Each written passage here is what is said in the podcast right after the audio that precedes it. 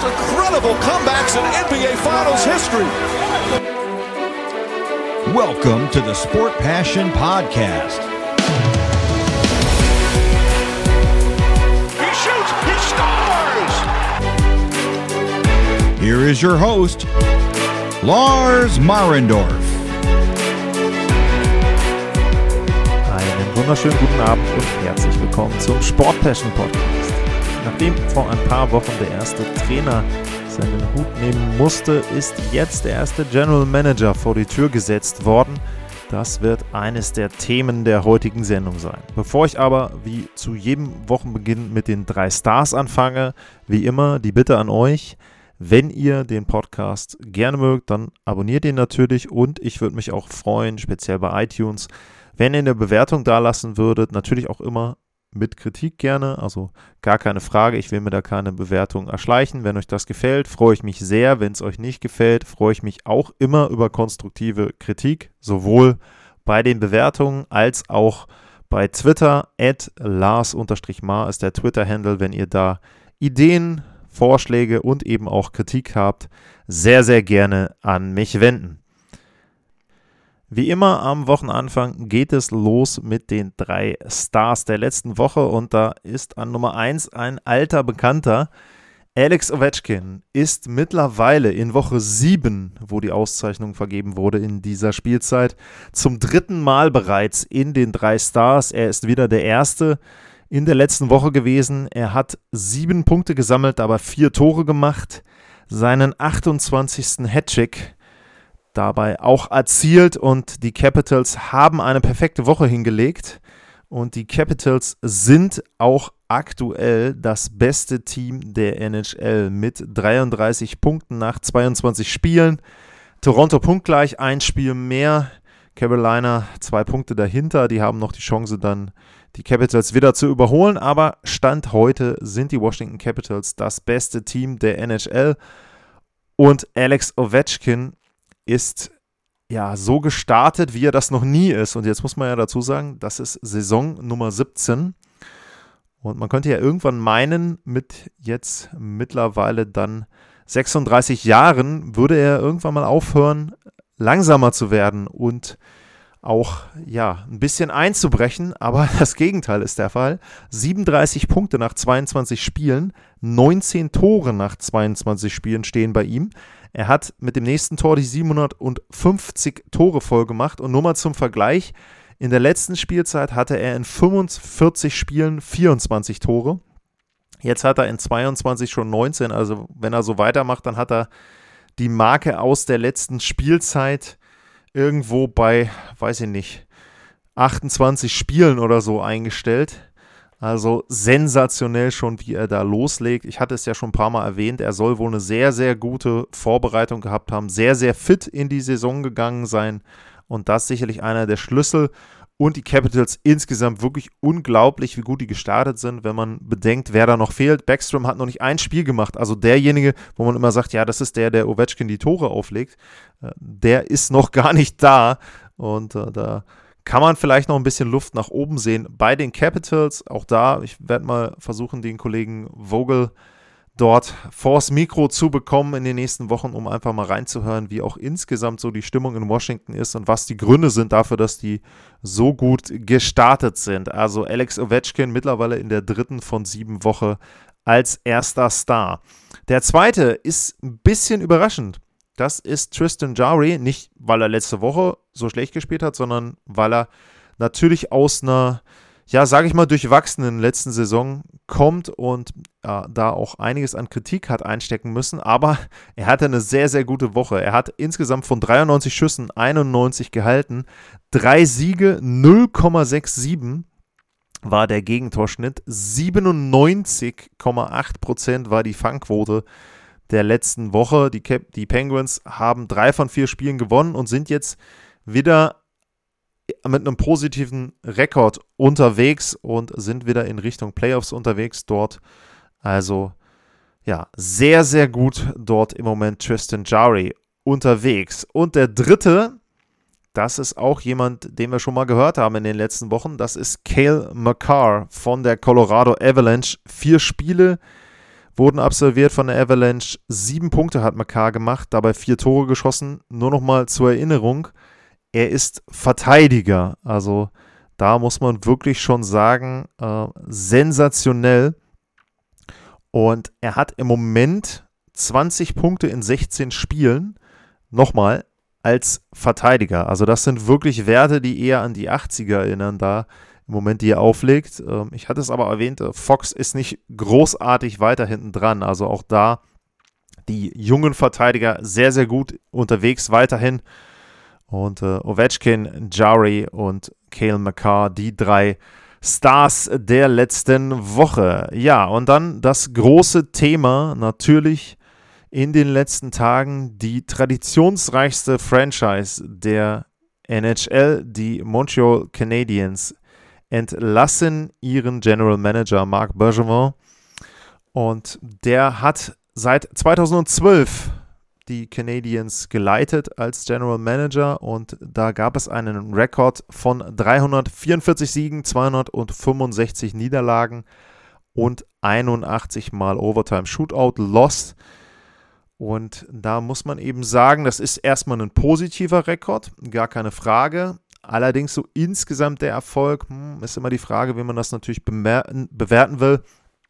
Ähm, Bergevin hat da eine Mannschaft immer hingestellt, die zumindest eine Chance auf die Playoffs hatte. Sie hatte zwei tiefe Läufe. Einmal 2014, da waren sie im Eastern Conference Final und dann in der letzten Spielzeit, da hatten sie diesen magischen Lauf bis ins Stanley Cup Finale, wo dann aber eben auch Schluss war.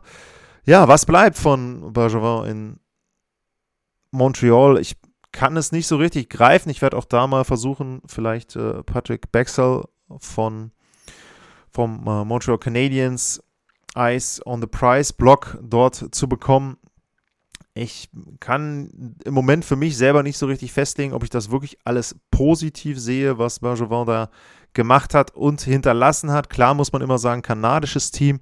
Er war auch jemand, der sich nicht zu schade war, auch Trades zu machen. Wer erinnert sich nicht an den PK Subban Trade? Also da muss man schon sagen, das war ein Tauschgeschäft, was viele damals überrascht hat. Als er dann eben Shea Weber nach Montreal gelotst hat, war auch etwas, was ihn teilweise dann unbeliebt gemacht hat bei den Fans. Ähm, ich denke nicht, dass er entlassen wurde, weil jetzt die Canadiens schlecht gestartet sind. Klar, der Rekord spricht für sich. Also mit, ähm, was haben sie im Moment für einen Rekord? Ich glaube 5, 12 und äh, 3. Wie ist der? 5, nee, 6, 15 und 2. So ähm, ist der Rekord im Moment. Nur die Islanders und die Senators sind im Moment schlechter in der Eastern Conference. Aber dafür gibt es ja auch diverse Gründe. Also Price ist nicht da, Weber verletzt. Ähm, diverse andere, Caulfield äh, eben nicht so in Form, wie man das gedacht hat.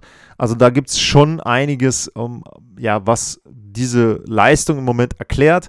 Es war eher so, der Vertrag lief aus bei ihm und dementsprechend ähm, ist das immer so eine lame duck-Situation, wo man genau weiß, auch die anderen äh, dort im Front Office wissen, okay, der ist jetzt wahrscheinlich nächstes Jahr nicht mehr da. Und äh, das ist dann natürlich keine ideale Situation für jemanden, der da die Geschicke leiten muss.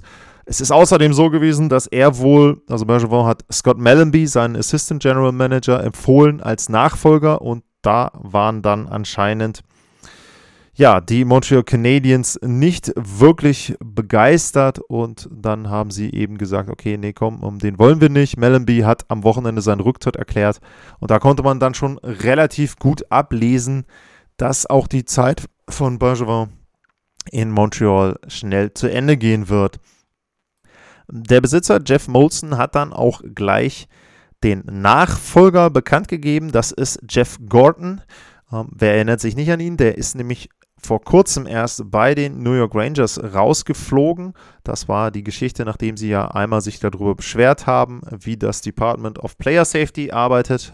Und dann kurz danach wurde er dort entlassen. Ja, und bei Jeff Gordon als Nachfolger muss man eben sagen, der ist nicht als General Manager eingestellt, sondern der ist als Executive Vice President of Hockey Operation eingestellt. Also im Prinzip eine Stufe höher.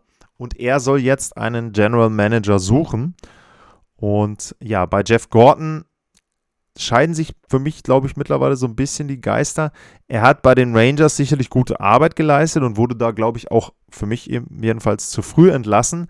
Er hat allerdings auch ein bisschen Glück gehabt. Also wenn man jetzt mal guckt, die Draft-Picks, wenn man da eben sieht, ähm, einen Capo Caco oder auch einen Alexis Lafreniere, da haben sie natürlich sehr viel Drücker, äh, Glück gehabt, dass sie diese Draft-Picks bekommen haben, die Rangers. Was Gordon gemacht hat, ist, er hat ein bisschen aufgeräumt. Er hat äh, Ryan McDonough, Kevin Hayes, ähm, Matt Zuccarello abgegeben während dieser Rebuild-Phase. Er hat auch Atami Panarin dann eben verpflichten können und Adam Fox per Trade sich geholt. Also da schon ein paar Spieler mit dazugeholt zu den äh, New York Rangers. Aber wie gesagt, so richtig schlüssig bin ich mir da nicht. Ähm, es wird auch immer noch mal so die Zeit von Jeff Gordon in Boston erwähnt, wo er auch sehr, sehr gut, obwohl nur kurz äh, gearbeitet hat.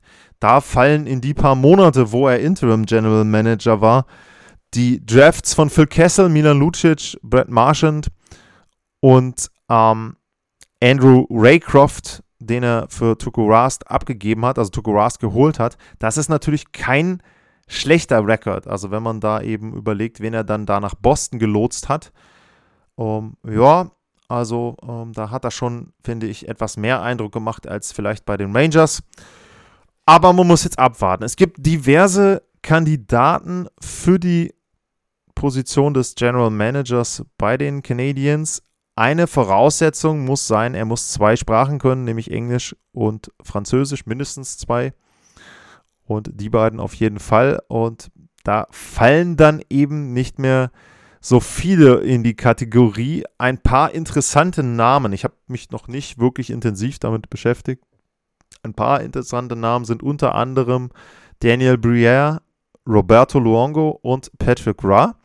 Ähm, die beiden letztgenannten würde ich sehr gerne sehen. Also ich glaube, Luongo hätte wirklich auch Unterhaltungswert. Und bei Patrick Roy bin ich mir sicher, dass der Unterhaltungswert hätte. Äh, es ist eben so, da erinnert mich man sich ja auch dran, der war mal bei den Canadiens. Wer die Geschichte nicht kennt, eine der legendärsten überhaupt, dass er ja im Prinzip in einem Spiel lange drin geblieben ist, obwohl sein Team, ich glaube, 7, 8, dann am Ende neun Tore kassiert hat und irgendwann nahm ihn dann der Coach raus und dann ist er wutentbrannt am Coach vorbeigestürmt zum Besitzer der Canadiens, der in der Halle saß und hat dem gesagt, das war mein letztes Spiel für die Canadiens. Ähm, das vielleicht auch mal eine Retro-Folge wert, die ganze Geschichte dort um Patrick Roy rund um seinen Abschied bei den Canadiens. Aber da sind die Wogen mittlerweile geglättet. Da ist ja der Frieden geschlossen zwischen ihm und der Franchise und er wäre ein Kandidat, ich glaube aber nicht der geeignetste. Äh, bei Luongo bin ich mir jetzt auch nicht sicher. Ich meine, der ist gerade vor ein paar Jahren zurückgetreten und ähm, er ist jetzt Special Advisor für den General Manager der Florida Panthers. Okay. Und ähm, er war General Manager vom Team Kanada bei der World Championship. Auch das ist okay, aber NHL-Erfahrung hat er eben noch nicht. Ähm, Daniel Briere auch noch nicht. Also das wären drei neuere. Es gibt noch ein paar andere Kandidaten dort, aber ja, lassen wir uns überraschen, wer bei den Montreal Canadiens dann letzten Endes am Ende das neue Zepter übernimmt als General Manager. Ähm, bei Marc Bergevin muss man eben auch gucken, wo der unterkommt und äh, ja, ich weiß nicht, was mit den Chicago Blackhawks ist. Und äh, da war er ja auch mal beschäftigt. Er war sogar beschäftigt zu der Zeit, als es dort diesen Skandal gab rund um Kyle Beach. Und ja, ich bin mir nicht sicher, ob er dann da der geeignete wäre, der da eine neue Ära bei den Blackhawks einleiten sollte. Aber gut, werden wir sehen. Sowohl die Canadiens werden demnächst Entscheidungen bekannt geben und bei Bergevin muss man mal gucken, wie es dann im Sommer weitergeht. Das war der erste Teil der heutigen Sendung und gleich geht es weiter und dann gibt es ein paar bunte Themen, einen kleinen Blumenstrauß an Topics. Bis gleich.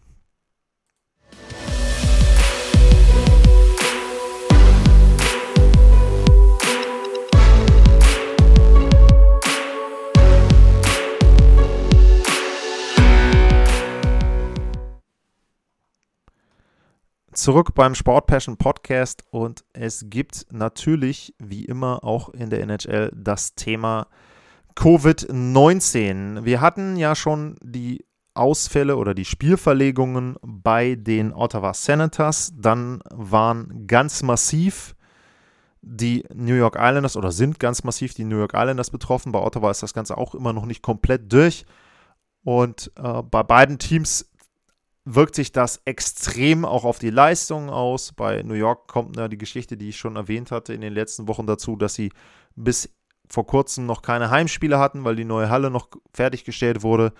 Aber beide Teams, Ottawa und New York, sind sehr schlecht gestartet und leiden unter dieser Corona-Situation. Und die NHL hat jetzt ein Memorandum rausgegeben gestern, wo ja angewiesen wird, keinerlei Weihnachtsfeiern abzuhalten und keine Autogramme mehr zu unterschreiben, auch an öffentlichen Auftritten nicht mehr teilzunehmen für die Spieler und eben auch für das Personal der verschiedenen Clubs. Also da ganz klar der Versuch, die lokalen Ausbrüche in den Vereinen einzudämmen, natürlich verständlich. Und ich möchte an der Stelle auch nochmal daran erinnern, dass die Olympiateilnahme keineswegs gesichert ist. Also es gibt da immer noch eine Auszugsklausel, wo sowohl die NHL als auch die NHLPA aus der ganzen Olympianummer aussteigen können. Und wenn man jetzt schon mal gesehen hat, dass sowohl bei den Islanders Spiele verlegt wurden, zum Beispiel gerade das Derby gegen die Rangers, als auch bei den Senators, dann kann man sich schon ausrechnen, dass da irgendwann nicht mehr so wirklich viel Spielraum ist, um diese verlegten Spiele dann noch unterzubringen. Und da muss man schauen, wie die NHL das dann macht. Es ist eben so, sie kann da raussteigen aus dieser Vereinbarung und ich sag mal, mit jeder weiteren Situation erhöht sich diese Wahrscheinlichkeit. Wir haben es gehört, die Mutante des Viruses, die aus Südafrika jetzt unterwegs ist. Auch das kann ein Thema sein. Letzte Saison waren ja die Vancouver Canucks extrem von einer brasilianischen Variante betroffen. Und wenn da eben ein ähnlicher Fall wieder eintritt, irgendwann gehen der NHL dann auch die Argumente aus, dann die Spieler einmal quer über die Erde reisen zu lassen und dann eben schön durchmischt, sowohl dann wahrscheinlich auch mit Spielern aus Europa als auch Nordamerika. Also ja, sinnvoll ist das Ganze nicht, aber viele Dinge, die im Moment passieren, sind nicht so sinnvoll. Gut, dann gehen wir weiter zum Thema Sperren und Strafen und dämliche und peinliche und irgendwie auch ekelige Aktionen auf dem Eis. Und da müssen wir leider über Brandon Lemieux reden. Der hat im Spiel gegen die Ottawa Senators, die hatte ich eben gerade erwähnt, Brady Kachuk gebissen. Und da muss man ganz ehrlich sagen, ähm, ich weiß nicht, wie man darauf kommt. Aber ja, er hat anscheinend in einer kleinen Auseinandersetzung Kaczak in die Hand gebissen und das war für die Schiedsrichter wohl auch sehr deutlich zu erkennen. Die haben dann äh, Lemieux eine Matchstrafe aufgebrummt und er hat jetzt auch eine Anhörung bei der NHL und das geht gar nicht. Und ich möchte mal daran erinnern, vor ein paar Jahren ähm, war es so, dass Hathaway gespuckt hat, meine ich. Ich glaube, er hat drei Spielesperre bekommen. Und da muss ich dann sagen, ich glaube eher, dass die Sperre auch drei, eher mehr Spiele wahrscheinlich sein wird. Dann gab es eine Sperre für Brad Marchand. Und da muss ich ganz ehrlich sagen, die Sperre an sich kann ich nachvollziehen. Also er hat ja da ein Slew Food begangen. Also für diejenigen, die da nicht so genau im Thema sind. Ein Slewfoot, das ist im Grunde, wenn ich mit meinem Fuß dem Gegner von hinten seinen Fuß wegziehe, also eine Art Beinstellen von hinten. Man nimmt eben dann den Halt von dem Schlittschuh weg, von dem Bein entsprechend, wo man gerade mit seinem eigenen Bein dahinter ist. Das Ganze ist sehr, sehr gefährlich, häufig auch in der Nähe der Bande, sehr, sehr gefährlich, weil der Gegner dann unkontrolliert und mit ganz ja, wilden Beinbewegungen dann in Richtung Bande knallt. Auf, außerdem fällt er ja automatisch nach hinten. Das heißt also, die Gefahr ist da, dass er auch irgendwie mit dem Kopf aufs Eis knallt. Eine sehr, sehr gefährliche Unart. Und man muss ganz ehrlich sagen, das hat in den letzten Wochen scheinbar zugenommen in der NHL. Ähm, teilweise wird vermutet, dass es daran liegt, dass die Liga ja Cross-Checks rausnehmen wollte. Und es wird so ein bisschen versucht oder vermutet, dass die Spieler jetzt statt eben wie früher mit einem Cross-Check den Gegner ein bisschen im Rücken einen mitzugeben und ihn dadurch aus dem Gleichgewicht zu bringen, dass da eben dieses Slew-Footing im Moment in einen Einsatz kommt, also im Einsatz ist und ja, da versucht die Liga jetzt anscheinend auch härter durchzugreifen. Es gab schon diverse Sperren und, äh, nicht Sperren, sondern diverse Geldstrafen dafür. Fällt mir auch wieder, wie vorhin schon erwähnt, PK Subban ein, wobei ich da nicht ganz verstanden habe, warum der nicht mal eine Sperre bekommen hat. Äh, bei Marchand haben sie es jetzt gemacht. Er hat drei Spiele Sperre bekommen. Im Spiel gegen Vancouver hat er Oliver Eckmann Larsen da umgehauen ich sag mal so, also ich kann die Sperre schon verstehen. Interessanterweise gab es im Spiel keinen Penalty.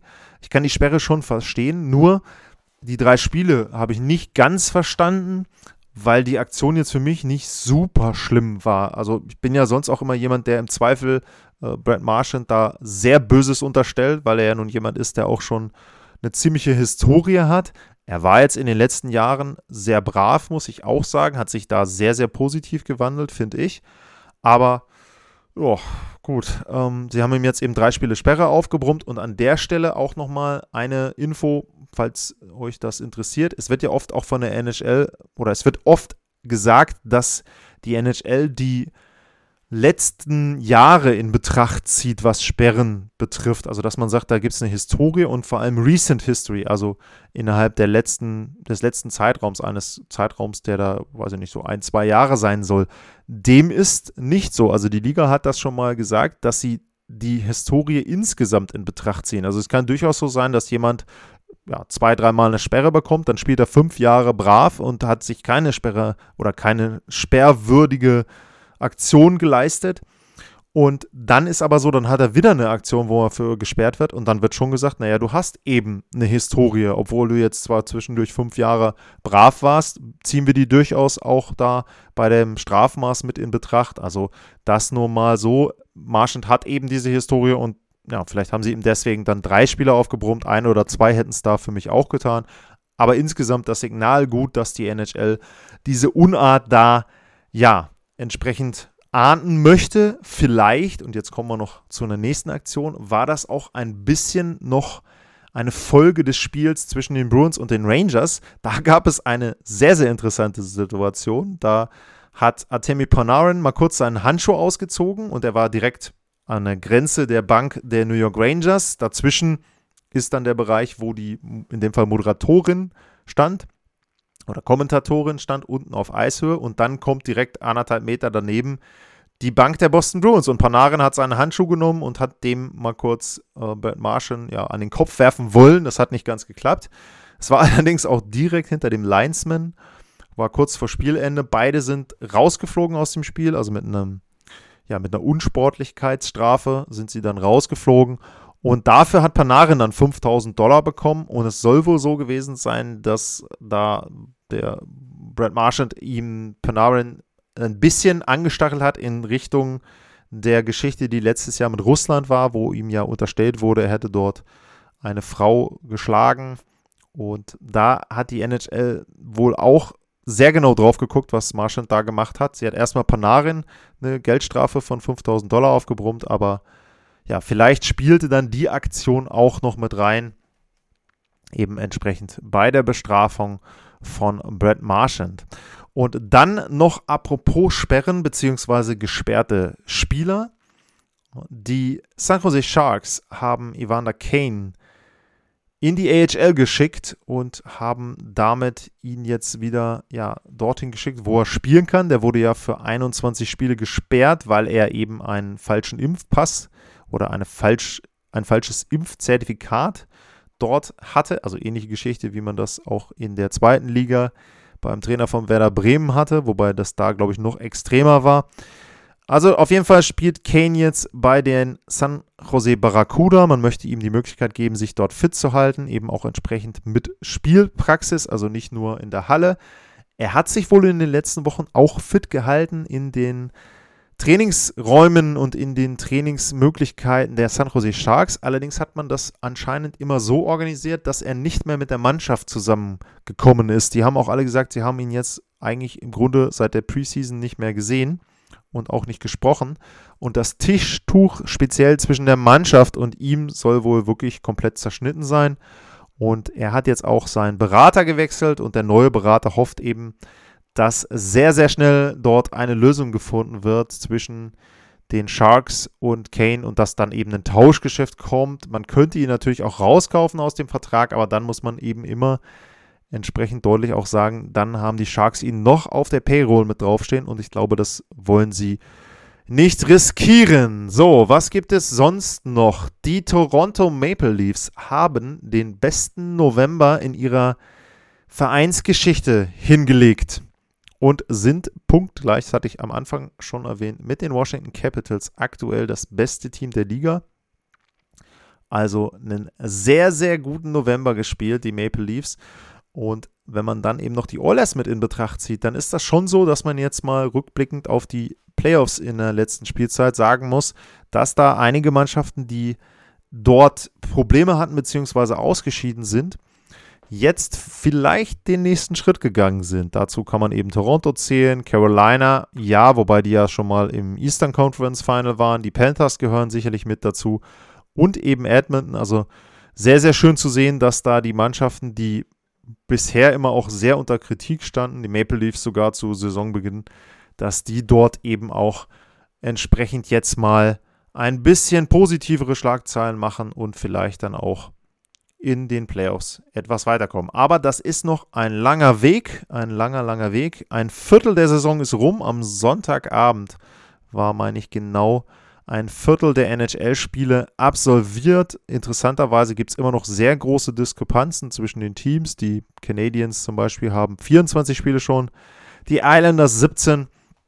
Aber auch das wird sich noch ein bisschen gerade rütteln. Bei den Islanders liegt das natürlich auch mit daran, dass eben jetzt zwei Partien dort ausgefallen sind. Ansonsten gilt wie immer, das habe ich am Anfang schon gesagt, wenn ihr Fragen habt, wenn ihr Themenwünsche habt, meldet euch at lars-mar oder info at sportpassion.de. Wäre auch eine Möglichkeit. Und dann verabschiede ich mich erstmal. Ich kann nicht genau sagen, ob es diese Woche noch eine aktuelle Folge geben wird oder etwas zur Hockey Hall of Fame. Aber ich versuche auf jeden Fall nochmal was Richtung Wochenende online zu stellen und euch da ein bisschen was auf die Ohren zu geben. Ansonsten vielen Dank fürs Zuhören und es gilt mit jeder Woche mehr denn je, bleibt gesund und wir hören uns dann demnächst wieder. Bis dahin, tschüss.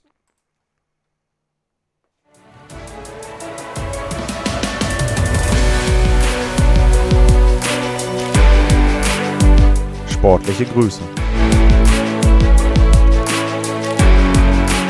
Das war's, euer Lars.